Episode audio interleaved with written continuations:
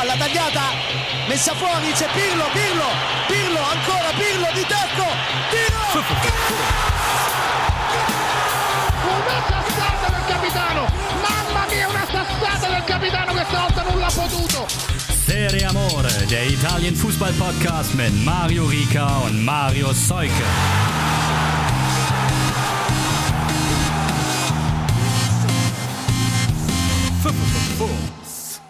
Einen wunderschönen Start in die Woche unserer lieben Serie Amore Community wünschen euch Mario und Marius. Moin.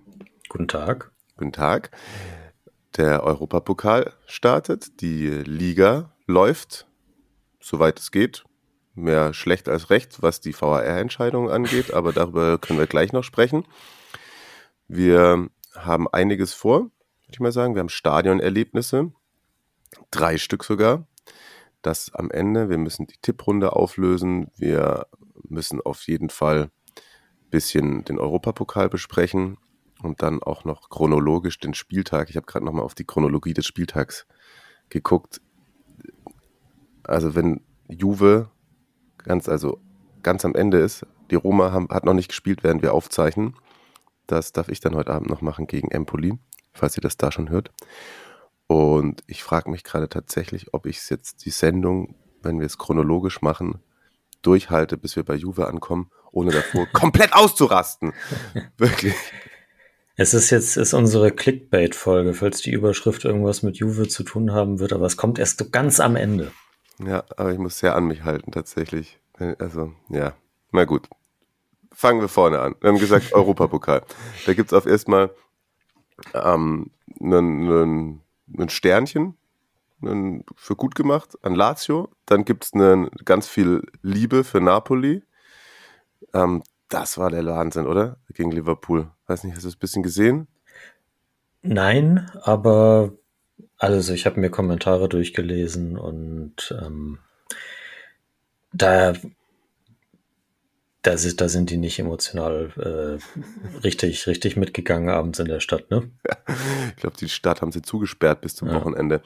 Ja. Also ein, ein Video gesehen, wo die Champions League-Hymne spielt, so von außerhalb des Stadions und dann ähm, ins aufhört und dann das Publikum loslegt. Das, ja, ja, also hätte man sich, glaube ich, auch schon gut im Stadion geben können, das Ding.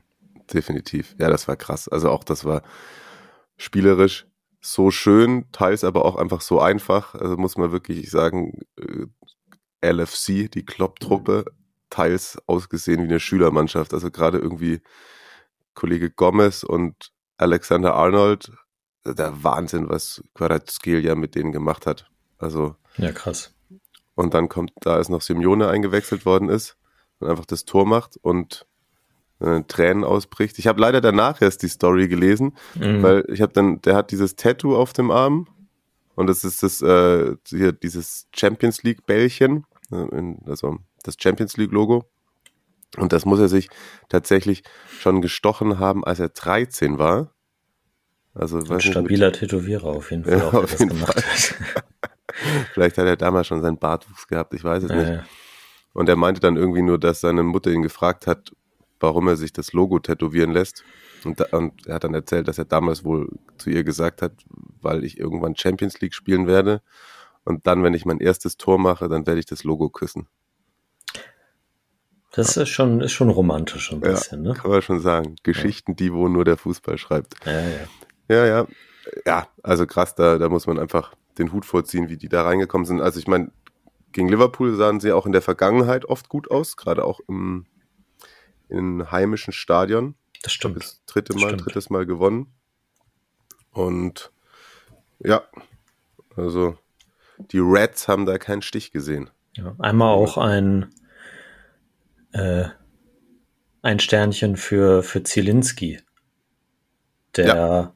ja eine nicht so, nicht so famose Rückrunde gespielt hat, da äh, dann sukzessive wie das ganze Team abgebaut hat und man dann wieder dachte, ah, er ist wieder in seiner ich bin einfach kein konstanter Spielerphase. Also liefert jetzt auch schon seit Saisonbeginn, also wirklich massivst ab. Definitiv, definitiv. Dann habe ich noch gesagt, äh, Lazio können wir loben. Die haben Feyenoord 4-0, 4-2 geputzt, oder? So war es. Genau, ja. genau. Vicino Doppelpack. Ja, das, dass ich das mal nochmal sehe. äh, ja, das war stabil. Und der Rest war, ich meine, das andere römische Team, das war ja schon die zweite Pflichtspielniederlage in Folge und dann auch noch irgendwie gegen Ludo Goretz Rasgrad, wobei man bei denen ja auch immer bei diesen ganzen Teams auch, glaube ich, zugute halten muss, beziehungsweise auch das nicht unerwähnt bleiben darf, dass da immer so ein paar auch osteuropäische Clubs sind, die doch auch über die ein oder anderen Pennies im Portemonnaie verfügen. Das stimmt. Man also bei Rasgrad unter anderem mit den Ex-Paderborn-Stars Kaudi und Tekpetey. genau, stimmt. Ah, Tekpetey, Wahnsinn. Ey. Der, oh Gott, da habe ich jetzt, jetzt habe ich einen Ohrwurm von der von der Paderborn Torhymne. Wie geht die? Keine Ahnung. Hier, hier, hier, oh, hier, hier, hier, oh. Habe ich nicht so oft gehört, als Kiel da gespielt hat. Okay. Ja, das ist gut für dich. Das ist gut für mhm. dich. Und das, was in der Europa League, in der Europa Conference League, die Fiorentina jetzt auch nicht so krass unterwegs gewesen, ne? 1-1 zu Hause gegen Riga. Riga also, ist das. Okay. Ja, ja. Barak hat getroffen immerhin, aber ja, ich glaube, so zufrieden ist man aktuell so, passt dann ja auch zum Ergebnis jetzt am Wochenende 1 zu 2 in Bologna im Derby. Ähm, da ist man nicht so zufrieden gerade, glaube ich, aktuell. Woran liegt es denn?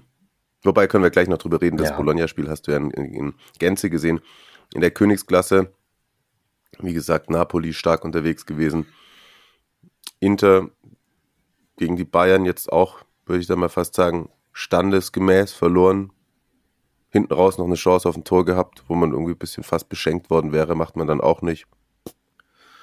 Ja, ist auf jeden Fall nicht so der Top-Start. Da ist jetzt der zweite Spieltag mit der Partie in Pilsen schon das, was man im Duden dann neben Pflichtsieg äh, hinschreiben würde. Ja, doch. Also, ja, doch. Juve Milan hat 1-1 gegen Salzburg gespielt, ne? Ja, waren, waren deutlich überlegen über, über weite Strecken der Partie. So das, was ich im Augenwinkel gesehen habe und das, was ich gelesen habe, ganz am Schluss auch nochmal eine große Chance auf den Sieg gehabt, aber ja, theoretisch so oder so finde ich immer ist alles äh, unter einem Sieg gegen Mannschaften aus dem Brause-Imperium zu wenig. Hm, das ist richtig. So. Aber da Chelsea ja auch in Zagreb verloren hat, macht es jetzt in Richtung Gruppensieg nicht so viel. Man muss tatsächlich sagen, ich weiß ja, du deswegen frage, ich frage ja immer wieder, obwohl ich die Antwort kenne, in Sachen Champions League gucken. Aber trotz allem ähm, Kapitalismus und die Champions League ist auch schon so kaputt, hate, so okay, es gibt auch Ergebnisse, wo dann irgendwie Barca 5-1 gegen Pilsen gewinnt, klar. Aber insgesamt der erste Spieltag, gerade auch nochmal mit dem Sieg, von, wo du gerade angesprochen hast, von Dynamo gegen Chelsea. Und sonst so ein paar Sachen. Macht eigentlich Spaß. Also, ja, also als ich das Shakhtar-Ergebnis gesehen habe, äh, konnte ich mir auch ein, ein kurzes Lachen nicht verkneifen. Lass das die Kollegen in Leipzig nicht hören. Aber ja, fair enough. Muss man einfach sagen. Ansonsten, ja, Juve bei PSG 1 zu 2. Ist okay, glaube ich. Ist, ist okay, ja. Also, ich glaube auch, das hätte noch deutlicher werden können. Hm. So wie das. Aber ja. Da war der VAR nicht schuld. Da war er nicht schuld. Jetzt trigger mich nicht. wir, wollten erst noch den Spieltag und die Spiele davor durchgehen. Ja. Napoli hat dann sozusagen auch den Spieltag eröffnet. Das sind jetzt englische Wochen, wo sich dann irgendwie auch so ein bisschen zeigt, wie gut das läuft. Und im Endeffekt, ähm, ohne die Partie jetzt wirklich gesehen zu haben, nimmt man da dann doch irgendwie nochmal äh, schöne drei Punkte mit durch einen späten Treffer von Raspadori. Da wäre jetzt meine Frage an dich, einfach hier mal so live, ohne zu wissen, ob du es weißt. Weißt du, wie lange Ossiman ausfällt? Nee, weiß ich nicht. Weiß, weiß ich leider nicht. Aber zum Spiel kann ich was sagen.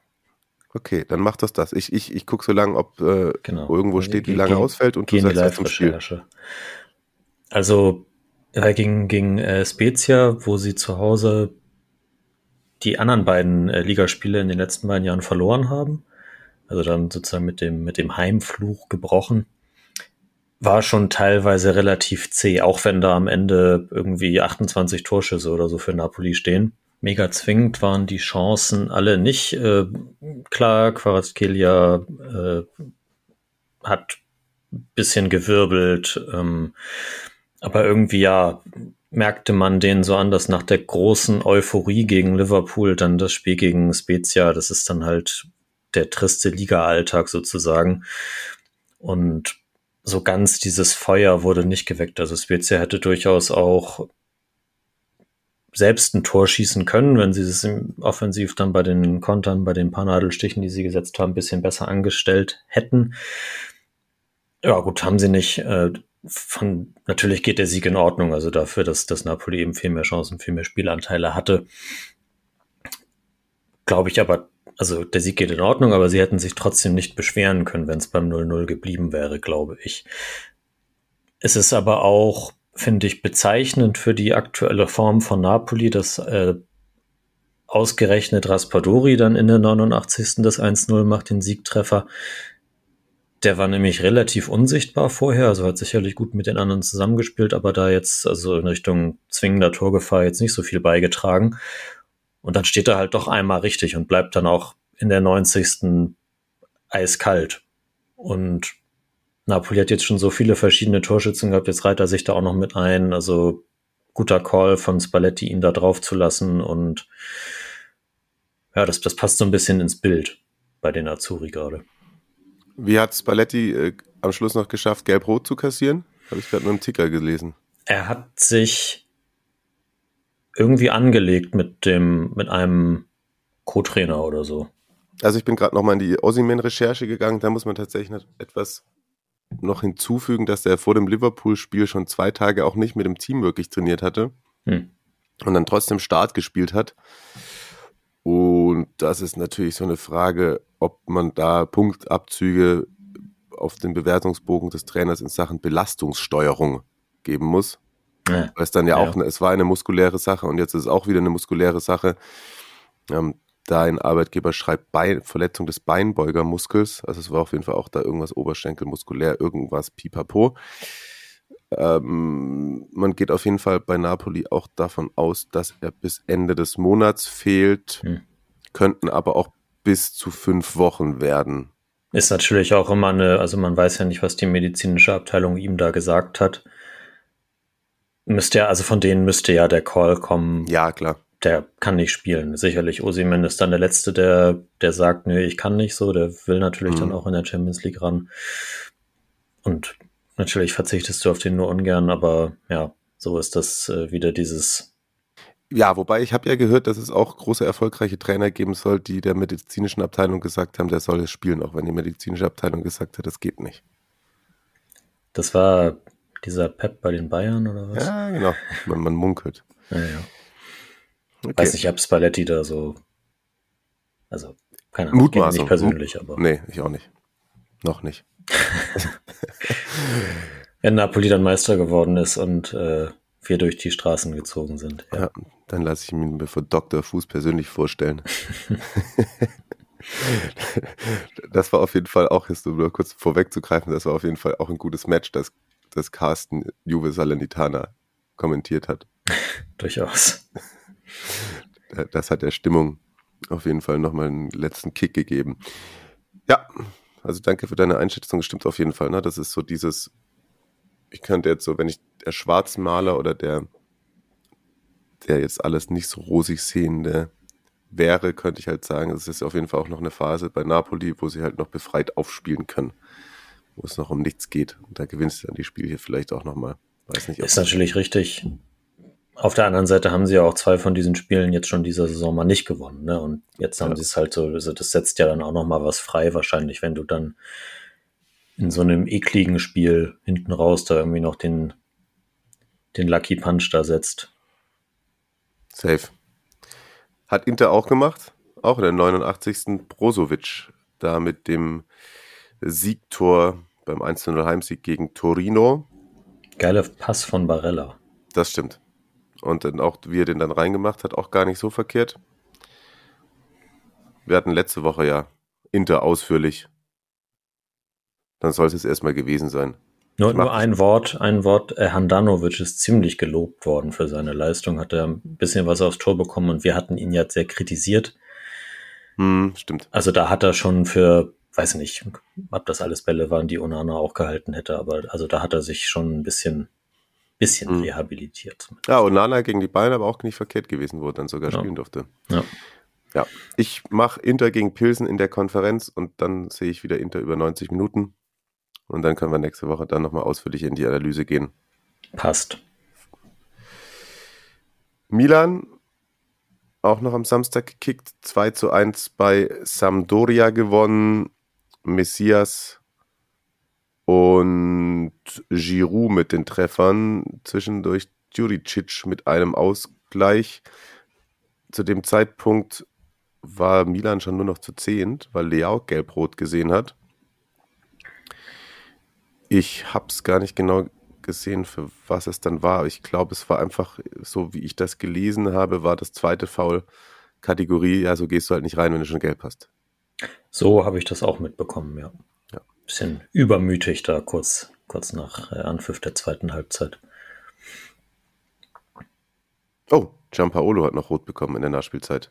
Und De Kettelare wurde, da sind wir wieder beim VAR, ein äh, Tor aberkannt, weil Giroud im Abseits war und eingegriffen hat. Also das ist ja auch, äh, das zieht sich ja durch den, ja, das, ich habe es nicht gesehen, ehrlich gesagt.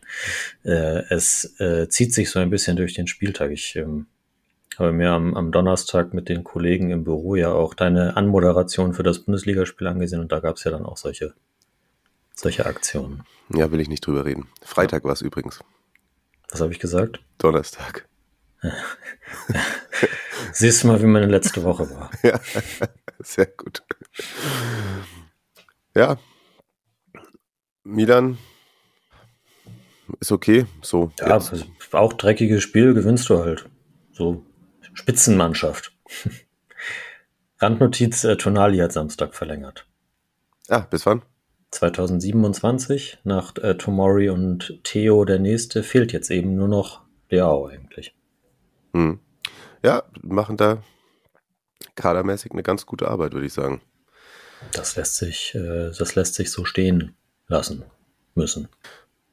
Na, noch ein Satz zu Sampdoria, nachdem sie irgendwie mit diesem einen Punkt gegen Lazio da kurz mich haben glauben lassen, dass es vielleicht doch ganz gut ist, jetzt schon wieder halt zwei Niederlagen. Ähm, vorletzter ist man als nächstes, spielt man bei La Spezia und das ist dann auch wieder so ein sehr, sehr wichtiges Spiel. Also, ha, Giampaolo wird, Giampaolo wird da sicher nicht auf der Bank sitzen. Tja. Ja. Ja, ja, ja. Und ob er dann nach der Rotsperre nochmal zurückkommt, ähm, ja, vielleicht auch von dem Spiel abhängig, wenn nicht schon davor. Also äh, Jacchini schaut schon mit den Hufen, glaube ich. Boah. Bei so eine geile Sampdoria-Cappy. Oh, an dieser Stelle ganz kurz einmal, weil Markus irgendwie bei Twitter geschrieben hat, dass ich, dass ich Trikot-Content ghosten würde. Das ist so erstens eine Unterstellung, das ist nicht wahr. Ich habe auch schon mal meine Top 5 abgegeben. Die allererste Trikot-Folge war ich nämlich mit dabei. Und ansonsten kann ich einfach nur sagen, Sampdoria. So. Der sagt immer, es ist außer Kon Kon Konkurrenz, aber nur weil ein Trikot besonders schön ist und jedes Jahr besonders schön ist, weil es auch fast unverändert ist, ist es halt nicht außer Konkurrenz, lieber Markus. ja. Dann machen wir ein paar im Schnelldurchgang. Atalanta holt nur einen Punkt gegen Cremonese. Ich habe es ein bisschen gesehen, äh, Demiral und Valeri da mit den Toren kurz hintereinander. Es wirkte für mich so ein bisschen wie die, die Quittung für die Leistung von Atalanta in den letzten Wochen, wo sie auch mit es wird ja immer viel Aufwand betrieben, aber es ist nicht so grandios äh, gewesen, irgendwie nicht so viel Esprit wie in den letzten Jahren und äh, sie haben trotzdem die Spiele gewonnen und jetzt halt gegen Cremonese nicht. Also da hat das äh, Spielglück nicht zugunsten von Ladea ausgeschlagen. Okay. Ja, trotzdem steht man tatsächlich auf Platz zwei. Ja, also super Saisonstart. Keine Frage. Ja, und ja, Cremonese ist es jetzt zwei Spiele in Folge unentschieden. Also die ersten zwei Punkte eingefahren. Ja, also für das, äh, für den Punkt, also da wird sich sicherlich niemand drüber beschweren. Ja. Und bei denen vielleicht sogar halt irgendwie, die haben davor oft viel Aufwand betrieben. Ja. und sind nicht belohnt worden. Jetzt Ja. haben sie mal einen Auswärtspunkt geholt bei Atalanta. Das ist mal gar nicht so verkehrt. Dann hatten wir Sassuolo Udinese, da sind wieder mehr Tore gefallen. Vier insgesamt. Das Team aus Udine gewinnt nach Rückstand noch 3 zu 1. Fratesi hat die Sassuolo in Führung gebracht, dann aber noch vor der Pause ähm, eine rote Karte für Tresoldi und dann Beto in der 75. Samatic 91. 90 plus 1 muss es heißen und 90 plus 3 nochmal Beto. Das ist tatsächlich, also bei Udinese jetzt mit vier Siegen in Folge, die Woche davor eben ja das 4 zu 0 gegen die Roma. Oh la la, habe ich mir Oh la la. aufgeschrieben. Oh ja, oh la la. Unser Marcic, Genau, zweites Saisontor. Der macht jetzt äh, ganz, ganz gute Entwicklungsschritte. Und ich, äh, ich habe mal die, kann natürlich, man kann da sowas hier in einem Podcast nicht versprechen so, aber ich habe mal die Fühler ausgestreckt, ob wir ihn vielleicht mal davon begeistern können, dass er hier mal dazukommt. soll er sich mal begeistern lassen. Ja. Ich glaube, wir beißen nicht. Was, was sehr begeisterungsfähig wäre oder ist, Okay. ist auf Uh. jeden Fall. Ähm, wir wollen, da Udinese jetzt noch auch als Viertplatzierter ein bisschen die Mannschaft der Stunde ist in der Serie A, wollen wir das nutzen und das Quadra Eterna mal wieder machen. In der Vereinsedition, das hatten wir schon ziemlich lange nicht mehr, glaube ich. Und äh, Udinese war noch nicht dran und die haben auch ein paar extrem coole Kicker gehabt in der Vergangenheit. Mhm. Ich glaube, das, äh, das, das wird ganz schick. Also wenn, wenn, geht da mal rein und äh, schickt uns das unter dem Hashtag Serie Amore zu. Bei Twitter oder in den Insta-DMs, da muss der Hashtag nicht sein, glaube ich. Ähm, Ja, aber aber ja, er sch sch- schickt mal rüber, was, was ihr da so habt und äh, wir stellen unsere dann nächste Woche auf. Ich glaube, da ist der Mm-Faktor ganz, ganz groß. Das glaube ich allerdings auch, ja. Also, und da kann man tatsächlich bei Udinese, wenn ich nur jetzt so kurz drüber nachdenke, da kann man sogar Mm-Faktor mit sportlicher Relevanz machen. Absolut, absolut.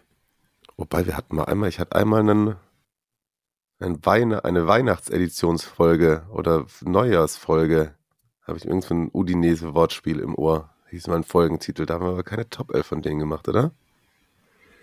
Vielleicht hatten wir mal Calciatori Sorpresa von Udinese, das könnte ich Kann mir sein. vorstellen. Egal, wir machen es auf jeden Fall. So oder so machen wir es nochmal, falls ihr auch neu Sonst, also genau, seid. ver- Also, selbst wenn wir es gemacht haben, erinnert sich dann Ja. jetzt an die Spieler eh niemand mehr. so ist es. Und falls ihr das noch, weil es so lange her ist, noch nie eine Squadra Eterna bei uns gehört habt, also ihr stellt eure Top 11 aus allen Spielern, die jemals bei einem Verein gespielt haben, zusammen. Und das macht ihr in dieser Woche mit Udinese Calcio. Kann ernst gemeint sein, kann halt eben auch, da kann auch mal dann irgendwie einer mit zwei Spielen reinrutschen, weil er einen lustigen Namen hat oder ihr eine bestimmte Verbindung dazu habt. Jo, dann gab es ein 1 zu 1 zwischen Lecce und Monza. Sensi hat getroffen. Direkter Freistoß. Uh. Und Gonzales. Für Lecce ist ein Punkt, der, weiß ich gar nicht. Also Monza jetzt irgendwie, glaube ich, nicht so viel weiterbringt, nachdem man davor alles verloren hatte. Zumindest jetzt mal ein Spielchen nicht verloren, aber nach sechs Spieltagen auch irgendwie 3 zu 14 Tore, ein Zähler. Da hätte ich mir doch irgendwie von der Berlus-Truppe ein bisschen mehr erwartet. Bislang aber haben wir letzte Woche, glaube ich, auch schon gesagt, dass ich da vielleicht noch das eine oder andere finden muss. Ist nur die Frage, wie lange man Zeit hat, sich zu finden, denn irgendwann wird es halt, glaube ich, ein bisschen zäh, wenn man auch so für den Kopf, wenn man so weit unten Ja. drin steht. Mal schauen, was äh, da die Länderspielpause bringt, ob dann halt der Trainerwechsel kommt oder ob diese dann noch gegeben wird, um sich zu finden. Hm. Mal gucken, mal gucken. Die würden dann noch vor der Länderspielpause einmal antreten bei, ich sag's euch gleich, ja, zu Hause gegen Juventus. Nett. Ja, Salernitana Lecce ist dann noch ein Spiel und so. Ja, da unten sind ja auch noch nicht alle so krass enteilt. Also es geht noch was auf jeden Fall. Und dann, wie wurde es gesagt, ich habe einen Waiver vergeben für, Bul äh, für Arnautovic, aber ich habe, er, er, er beweist es, er beweist es Woche für Woche, dass er jetzt auf jeden Fall stark dran arbeitet, zumindest Top 11 der Hinrunde. Es kann, kommt fast eigentlich schon nicht mehr an ihm vorbei, außer er schießt jetzt noch fünf Eigentore. Und er hat, er hat, er hat ja jetzt sogar, also ich weiß nicht, ob er nächstes Spiel ausfällt, aber wenn dann, äh, wurde er verletzt ausgewechselt wegen Oberschenkel. Ich glaube, das macht er schon, um, um sich dann auch, also damit er nicht für die ÖFB 11 spielen muss, sondern um sich für Bologna zu schonen. lass, da, lass das nicht unsere Zuhörer aus Österreich hören. Nee, nee. Der will doch da bestimmt unter Rangnick beweisen, Ja, ja, dass er eine große neue Fußballnation am Heranwachsen ist. Ja, aber ich meine, ja, stimmt. Also zwei, zwei neue Trainer für ihn, Rangnick und jetzt äh, Thiago Motta. Der ist äh, unter der Woche gefolgt auf Sinisa Mihailovic. Müssen wir eigentlich dazu noch was sagen zu Sinisha? Ich habe es ja schon ein paar Mal so angedeutet, dass ich ihn irgendwie, er hatte zwischenzeitlich auch immer mal eine ganz gute Mannschaft, aber ich hatte irgendwie, wir haben sie ja oft irgendwie auch ein bisschen höher erwartet, es war aber viel Stillstand unter ihm. Ich glaube, dass er je nach Gesundheitszustand trotzdem nächste Saison dann irgendwann wieder einen Job kriegt. Ja, das bestimmt. Und die Fiorentina hast du ja schon angedeutet, äh, ja, kann nicht zufrieden sein. Aktuell Quarta hatte sie in Führung gebracht, dann aber ziemlich schnell danach zwei Treffer, einmal von Musa Barrow und eben von Arnautovic. Das wundert mich, dass Igor innerhalb von sechs Minuten in der Nachspielzeit noch gelb-rot bekommen hat. Ja, war ein bisschen, also klar, die Gelbrote, da räumt er die Silvestri schon ab, aber eigentlich war es eine normale Grätsche. Okay. Also siehst du, ja, kann man Gelb für geben, aber war jetzt nichts, äh, nichts super Wildes irgendwie. Insgesamt, also in Florenz war man nicht zufrieden, auch hier mit dem VAR, weil es äh, vor dem Tor von Arnautovic einen vermeintlichen Ellbogenstoß von, wie hieß er? Ich mir aufgeschrieben, Casio, Casius. Jetzt Mhm. habe ich aufgeschrieben. Ja. Casius, genau. Äh, gegen Martinez Quarta gegeben hat. Er körpereinsetzt ihn da schon weg und hat den, den Arm so angelegt im Kreuz des Gegners. Ist, äh, der Schiedsrichter hat sich angeguckt, auch auf dem Monitor, und hat gesagt, nee, Tor lasse ich zählen, kein Foul. Mhm.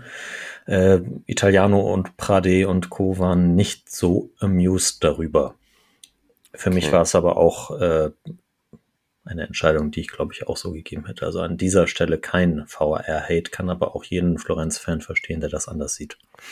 Ja, dann ist das ja ein bisschen vielleicht irgendwie, du hast das ja manchmal auch bei US-amerikanischen Sportarten so, dass dann, wenn kein, also das dann, dann ist es für mich, er schaut sich halt an, um sich zu vergewissern, aber wenn es keine glasklare Fehlentscheidung ist, dann soll halt die Entscheidung auf dem Feld stehen. Genau, genau, so, so glaube ich das auch, ja. Äh, ansonsten, was dazu zu sagen ist, ich finde, bei Bologna hat man jetzt eigentlich noch nicht so, gut, Motta war auch erst drei Tage im Training oder so, also man hat da jetzt noch nicht so krass eine, eine systematische Umstellung ähm, gesehen oder von, von der Spielanlage her und so weiter, aber da, die wollten das mehr.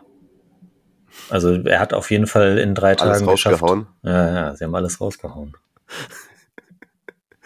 Er hat in drei Tagen halt auf jeden Fall geschafft, mit der Ansprache irgendwie was anzuzünden, so.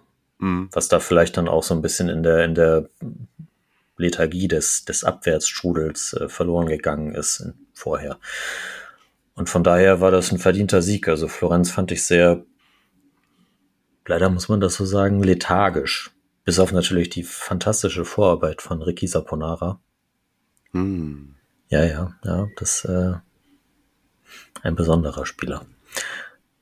Nee, aber sonst äh, fehlte bei Florenz Esprit, Tempo. Nico Gonzalez spielt ja eigentlich die gesamte Saison noch keine so große Rolle. Jetzt ist er verletzt. Ähm, aber genau dieser Spielertyp irgendwie Ja. fehlt da in der Offensive gerade. Und ich glaube, das geht dann auch den, dem Jovic im Sturm ein bisschen ab. Äh, Sotil und Ikone auf der anderen Seite, ja, also waren, waren nicht so im Game irgendwie. Und äh, Bonaventura, Bonaventura, das spielt teilweise auch sehr, sehr verschleppt im Mittelfeld. Echt, Bonaventura macht ein Spiel langsam. Ja, oh, Mensch. Ja, also läuft halt im Moment nicht in Florenz. Und das kann mir jetzt nicht vorstellen, dass das irgendwie damit zusammenhängt, dass, dass die jetzt halt die, nur diese eine englische Woche mehr gegen Riga halt hatten. Ja. Das, Wobei äh, tatsächlich, ich habe ein Zitat gelesen von Italiano, wo er gemeint hat, wir müssen uns dran gewöhnen, viel zu spielen und wenig zu trainieren. gut, ist sicherlich Ja. richtig, aber ich glaube, das sind doch alles Spieler, die vorher auch schon viel international gespielt haben. Ja.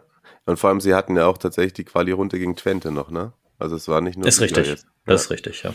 Aber ich gucke gerade auch nochmal nach, das finde ich, finde ich schon ein bisschen enttäuschend, ne? Also der letzte Sieg war der im Hinspiel gegen Twente am 18.08. Genau. Seitdem 1, 2, 3, 4, 5, 6, 7 Partien ohne Dreier. Bisschen wenig. Finde ich enttäuschend. Ja. Gehen wir zum nächsten Spiel, oder? Mhm. Lazio liefert. 2 zu 0 gegen Hellas. Pflichtsieg. Immobile mal wieder getroffen und Luis Alberto dann noch ganz, ganz spät. Und ja, setzt sich da oben fest. Was heißt, setzt sich da oben fest? Ja klar, diese zwei Ausrutscher da, oder was heißt Ausrutscher, aber der Punkt bei Samp und die Niederlage gegen, La, gegen Napoli verhindert, dass sie noch weiter oben dran sind. Aber jetzt so elf Zähler, Platz sechs. Die Roma könnte noch dran vorbeiziehen, aber gerade auch mit dem Auftritt gegen Feyenoord, da ist es das so ein bisschen, was wir, glaube ich, auch erwartet haben. Die, wenn die Sari Offensivmaschinerie irgendwann mal so richtig läuft, dann kann man sich das schön angucken. Genau. Aber ich habe mir sagen lassen, du hast noch was äh, zu Hellas im Gepäck. Das ist korrekt. Ähm, Tutti Liocchi Su Hm. ist dran, unsere Player Watchlist. Und da gehen natürlich allerbeste Grüße raus an unseren Mentalita Calcio Hellas Tifoso Steffen. Der hat einen äh, Text geschrieben auf seinem Blog mentalitacalcio.de, der heißt Baby Giallo Blue. Da geht es um die neue Generation nach dem großen Ausverkauf. Ähm, einige junge Spieler mit am Start, unter anderem auch zwei in Verona geborene Hellas Eigengewächse Diego Coppola und Filippo Terracciano. Coppola ist ein 18-jähriger Innenverteidiger, italienischer U19-Nationalspieler, alle Jugendabteilungen durchlaufen und ist seit dem zweiten Spieltag gesetzt. Und das für einen 18-Jährigen in der Innenverteidigung in der Serie A, das ist, glaube ich, schon eine ziemliche Ansage. Setzt da so ein bisschen die Tradition fort äh, von Lovato, Casale oder auch Kumbulla, die ja Hellas durchaus allesamt Millionen Ablösen eingebracht haben. Hatte im äh, Januar schon unter Igor Tudor sein Debüt gegeben in der Serie A und jetzt halt aktuell auf jeden Fall Stammkraft bei Hellas. Den kann man sicherlich im Auge behalten. Ist äh, würde ich würde mich jetzt nicht wundern, wenn es dann da um im Winter schon Gerüchte geben Mhm. würde um diverse Interessenten. Bei äh, Terracciano, der hat noch ein bisschen weniger Spielzeit, also spielt nicht immer durch, ist ein Mittelfeldspieler, der zentral defensiv und rechts spielen kann. Der war mal jetzt in der äh, im Fünfer Mittelfeld auf der rechten Seite, also diesen, diesen Schienenspieler irgendwie gegeben, ist auch U19-Nationalspieler, auch alle Jugendabteilungen von Hellas. Und äh, seit März, da auch unter Tudor, da hat er sein Debüt gegeben, regelmäßiger Teil des Profikaders und jetzt eben auch durchaus regelmäßig in der Startelf vertreten, hat er auch mal ein Tor ab, äh, einen Schuss abgefeuert auf das Tor von Lazio. Ja, ich wollte gerade sagen, ne, die letzten fünf Spiele immer mindestens 45, nee, einmal 39, aber sonst auch 84 Minuten, 87 Minuten gespielt. Genau, also da, da wird auf jeden Fall wieder Identifikation aufgebaut für die Brigate und so und Konsorten. Ja, Ja, die beiden kann man auf jeden Fall mal über die gesamte Saison im Auge behalten. Macht das doch mal so. cool. Hatte ich auch noch nicht auf dem Schirm. Aber vieles, was da aus Verona kommt, hat ja dann doch meistens Hand und Fuß. Also, Ja. das ist wahrscheinlich gar kein schlechter Tipp. Vielleicht auch irgend- irgendwelche Managerspiele oder so. In Zukunft, wenn ihr da einen Geheimtipp braucht.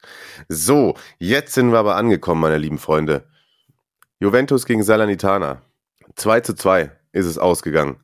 Cantreva hatte Salernitana in Führung gebracht und dann noch in der fünften Minute der Nachspielzeit der ersten Hälfte trifft ein gewisser Christoph Piontek. Und entweder haben wir schon mal drüber geredet, aber als ich das gestern gesehen habe, ich gedacht, hä?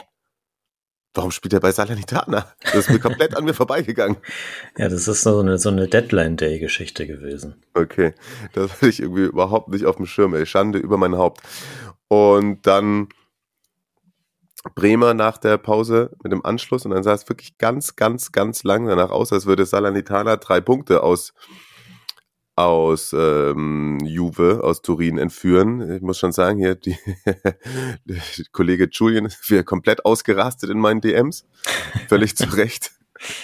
Und dann meinte er, man muss nur noch meckern. Dann bin ich schnell mal vom Football wieder, dann habe ich so gestern viel Second Screen gemacht und dann gucke ich rüber und ich muss sagen, ich habe es nicht nicht bereut, mir da nochmal die letzten 15 Minuten auch Real Life und würde ich mir auch noch ein zweites Mal angucken. Also vom Unterhaltungsfaktor war einiges mit dabei.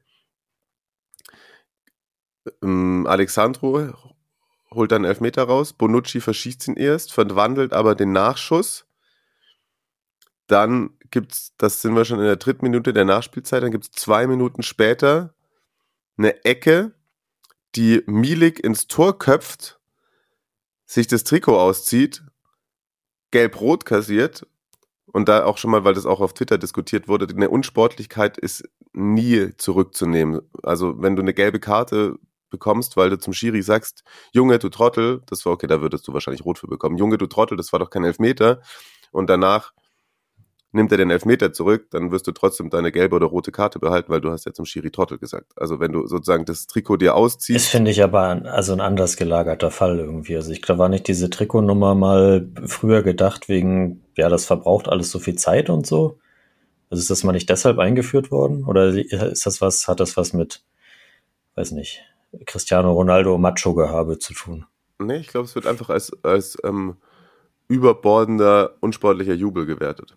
Okay. Das hat sich mal irgendwann, ja, also das ist die Regel. Also. also ich habe mir das tatsächlich, ich habe mir den Punkt auch aufgeschrieben, weil ich, also ich finde das, äh, finde ich schon ein Unding irgendwie. Also klar ist das dann regle reglementtechnisch begründet, aber ja. finde ich nicht gut.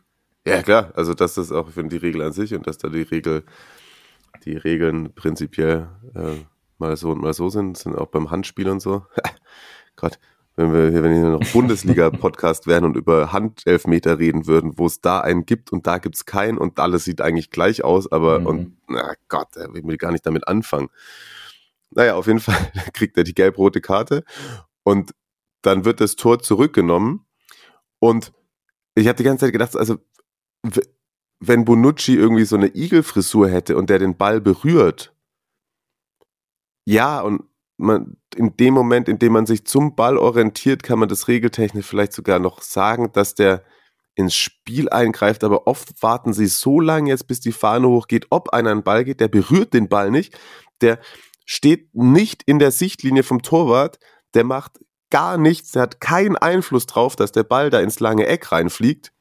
Ich verstehe die Abseitsentscheidung nicht. Ich verstehe nicht. nicht. warum, ich verstehe nicht, warum das Tor nicht zählt. Ja. Und wenn du dann im Nachhinein noch siehst, dieses, also die Serie A hat gemeint, dass, dass sie Candreva, glaube ich, mit einberechnet hätten. Also nur für euch, falls ihr es noch nicht gesehen habt, es gibt dann noch ein Bild von der anderen Seite, wo auf den ersten Blick das so aussieht, als würde Candreva, der noch hinten an der Eckfahne steht, noch tiefer stehen als Bonucci. Das bedeutet,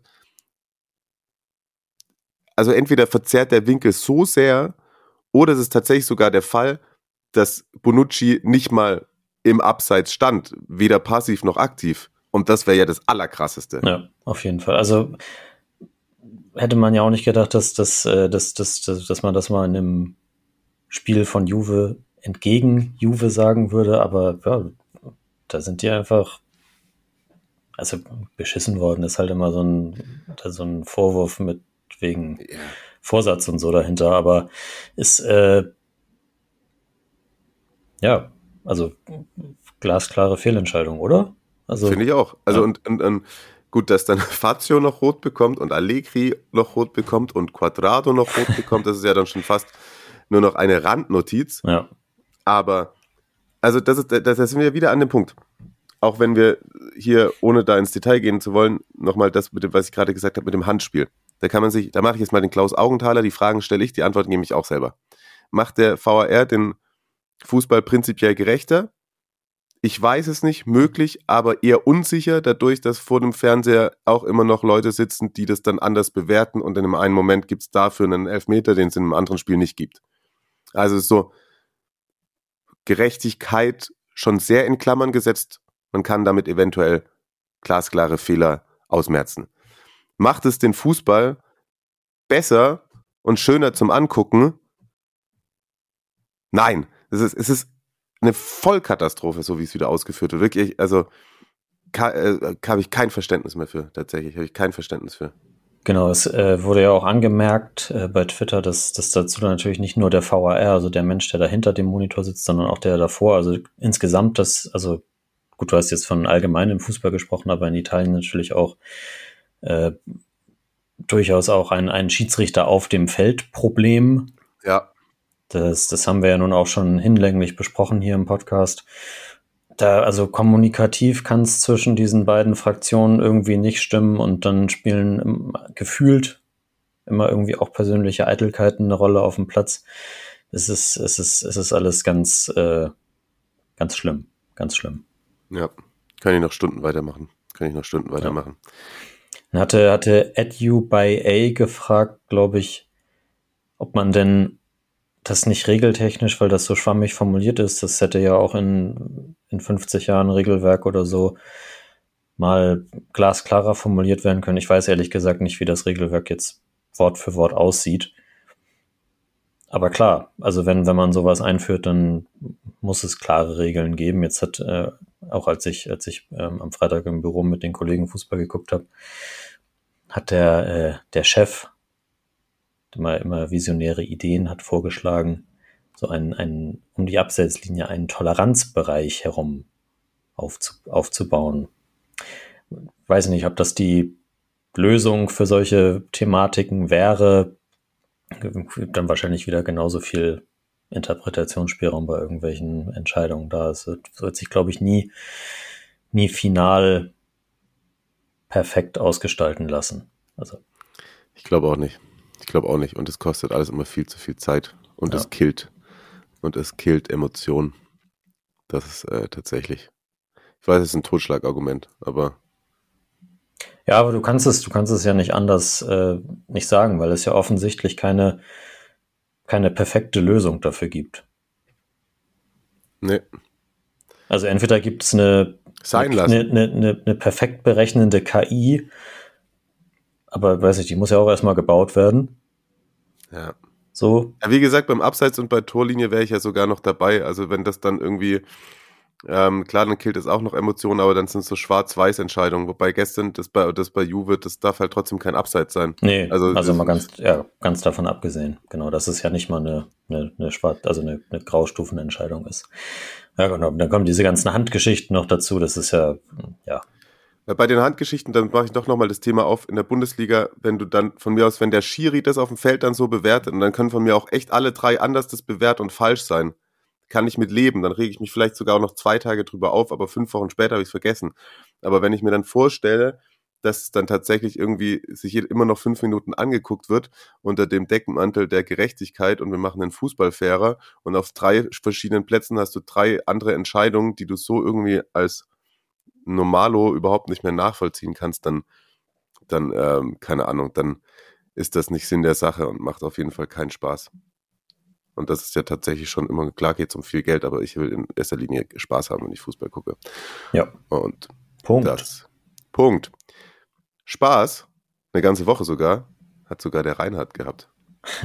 der hat unseren Traum gelebt und hat die englische Woche genutzt und ist ähm, einmal quer durch Italien gegondelt und hat drei Stadienerlebnisse mit im Gepäck. Ciao Mario, ciao Marius, ciao Serie Amore Community.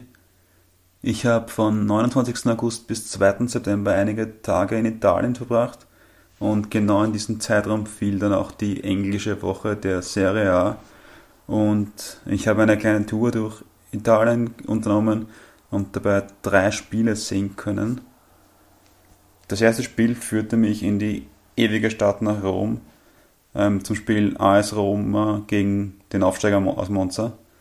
Ergebnistechnisch war es ein klarer Sieg der Roma, ein 13-0, zwei Tore durch Dybala, ein Tor durch Ibanez.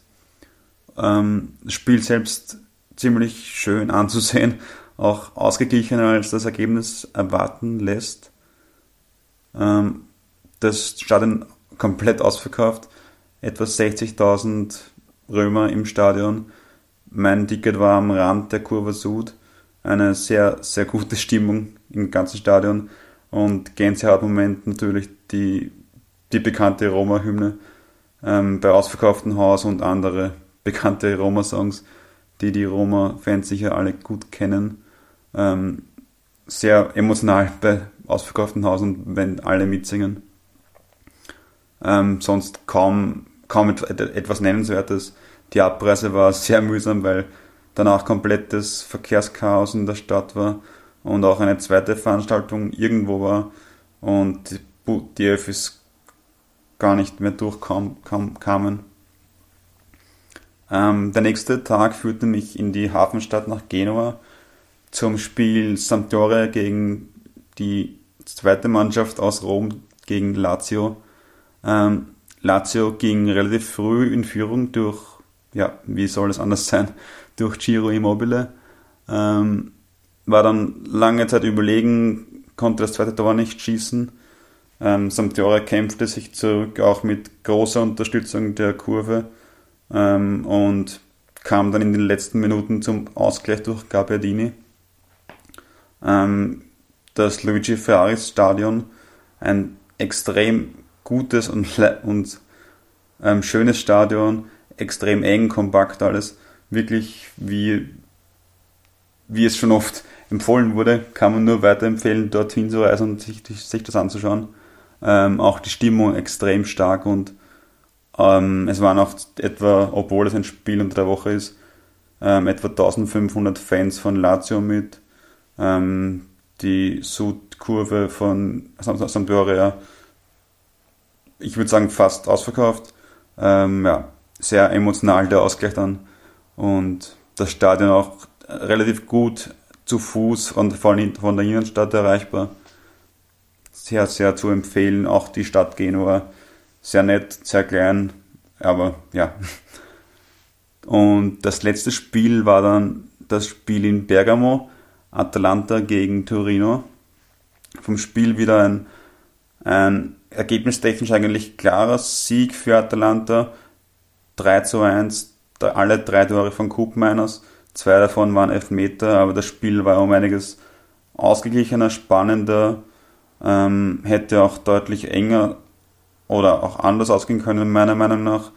Das Tor von Torino schoss Vlasic. Ähm, ich selbst war schon vor etwa viereinhalb Jahren einmal in Bergamo, ähm, kannte dadurch das alte, komplett alte Stadion noch. Das wurde ja mittlerweile zumindest zur Hälfte komplett, zumindest, zur Hälfte neu gebaut. Ähm, die Stimmung wieder gut, jedoch war sie früher besser. Aber die Kurve Nordbergamo hat sich ja vor etwa einem Jahr eigentlich aufgelöst. Ähm, stimmungsmäßig wirkt das aber weiterhin oder wieder, da weiß ich zu wenig, wieder ähm, organisiert und war schon gut auf gutem Niveau. Emotionales Highlight war natürlich die Verabschiedung von Josip Ilicic vor dem Spiel. Ja, kurz noch zu den Tickets. Die Tickets für das Roma-Spiel bekam ich relativ gut über die eigene, über die offizielle Roma-Website. Ähm, Vorverkauf startet aber schon relativ früh. Ich würde sagen, wie im deutschsprachigen Raum übliches, üblicher Zeitrahmen, wann der Vorverkauf startet. Ähm, bei den anderen zwei Spielen war der Vorverkauf ähm, kurzfristiger, vor allem bei Atalanta erst eine Woche vor dem Spiel etwa. Ähm, das Ticket für das Spiel von Sampdoria gegen Lazio bekam ich über die Ticket-Website Ticket One und für Atalanta gegen Torino über Viva Ticket. Das sind zwei italienische Ticket-Websites, bei denen man sehr viele Tickets für italienische Vereine bekommt.